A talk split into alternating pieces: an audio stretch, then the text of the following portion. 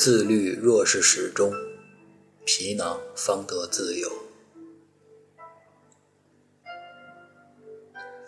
在外企上班的那段时间，朋友的生活特别规律。早晨六点起床，被子是豆腐块，脏衣服入篓，书籍上架，鞋尖是一条线。随后戴上耳机，在公园跑几圈，回来洗个热水澡，换上正装，打早班卡，逢人便微笑打招呼，工作上进，生活愉悦，体重正常。三年后，他觉得这样的生活太束缚了，厌倦了拥挤的早班地铁，厌倦了末班地铁回家，太刻意，失去了享受自由的乐趣，需要时间。需要呼吸。辞去工作，回家做了一份相对固定的工作，日子真的就是朝九晚五那样，无拘无束，没有压力，没有变数，没有多舛。他说，白天可以上班，晚上就可以经营自己的小书店，可以和读者讨价还价，谈徐志摩的风流。谈刘同的青春青春鸡汤，口渴了抿一口咖啡，到点儿了就关门回家睡大觉，等第二天的晨曦，那种美好特闲适舒服。想想他跟我说的那些诗情画意，再看看他现在的生活，让我大跌眼镜。脏衣服、臭袜子。扔在了书桌上，几天不洗，杂志满地都是，上面还有红酒的酒渍。名人书籍再没有打开过，全当是桌子腿垫垫使了。被子再也没有豆腐块，是糯米团子。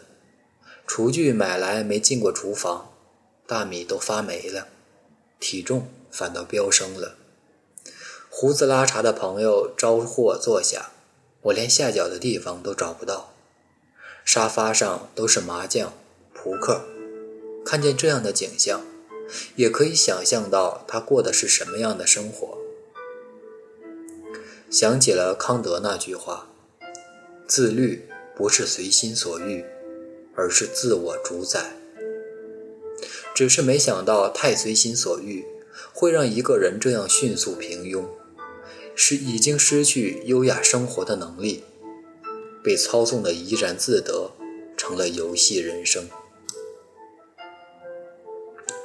有人说，自律者在别人眼里是特立独行的，是一种不合群的怪物，比那种努力合群的人更孤独。我反倒觉得这样一类人，有足够的定力，不随波逐流，有自己想要过的生活。单位里就有这样一位做公关的同事。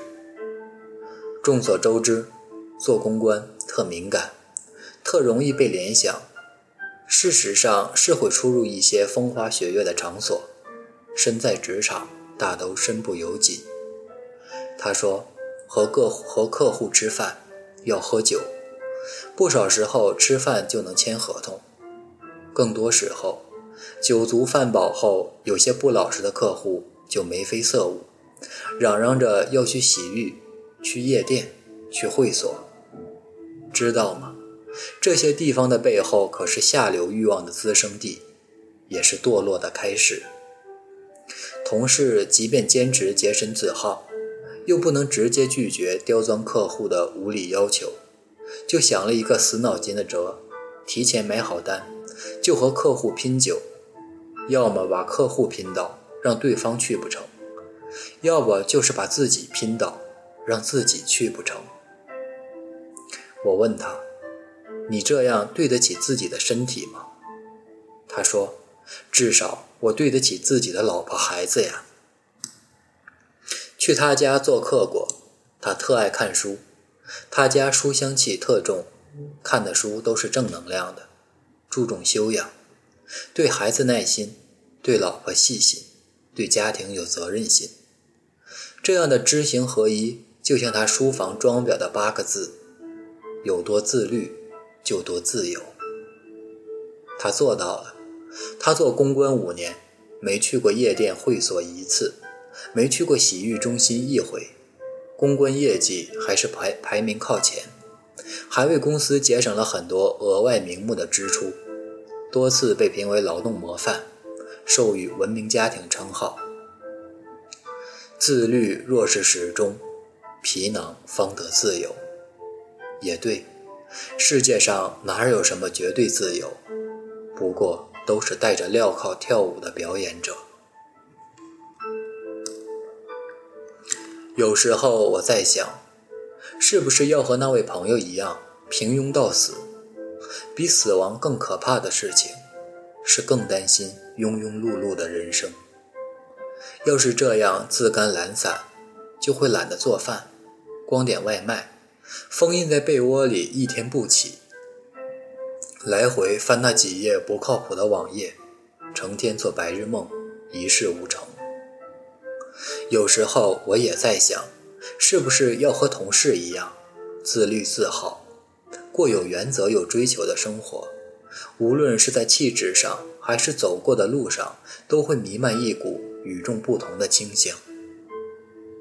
要是铁的意志、军人的纪律，我就会早睡早起，热爱锻炼、旅游，看很多经典名著，做很多的笔记，写很多原创的作文，表达醒刻醒目深刻的观点，时刻保持高尚人格。闲暇还可做几道菜，会几个朋友，这样的生活想起。都对余生充满了期待。在我的知识架构里，理智告诉我，不能做一个本来知识就不全，而且在道德上还有缺陷的人。毫无顾忌且理所应当选择继而喜欢上后者的生活。当然，除了培养基本的德智体美劳，人还不该有原始的贪欲。去年冬天，平白无故收到一个信封，里面装有两万块钱。放谁？只要你不说，我不说，都心照不宣。可有没有想过，人格要是被钱权交易了，就会受人以把柄。贪念都是从小贪小贿走向深渊的。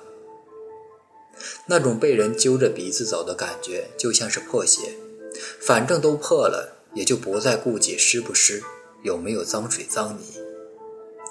我很清楚，伸出去的是自己的手，拿到的是金钱，透支的是人格，失去的是人的良心。珍藏了一句自认为很练达的话：人活着应该是生色到熟练，习惯悲喜苦乐，习惯高潮低谷。然后，因为世上无事，再可以纯熟而缓缓老死。年轻的本命就是折腾，风里来雨里去，就该让恐惧、绝望、挣扎、自律从低谷吹向山顶，后真的就因世事无事，让希望、快乐、满足、无悔，像坐过山车一样滑向低谷。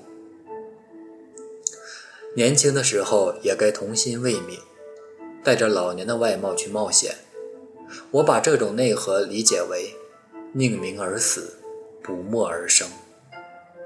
就像昨晚与朋友出去散步一样，对方说现在是踮着脚尖儿去考注注册会计师，接着又说了一句话：“我还这么年轻，这么多时间。”不想把精力浪费在无趣和低俗的事情上，每天都坚持学一点，日积跬步，哪怕永远考不上，我也可以在工作中用得上。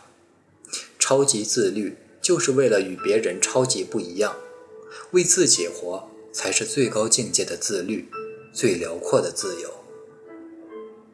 的确，取悦自己也是一种自律。社会再怎么千变万化，灵魂不能粗糙；即使诱惑再怎么应接不暇，脚步不能浮躁。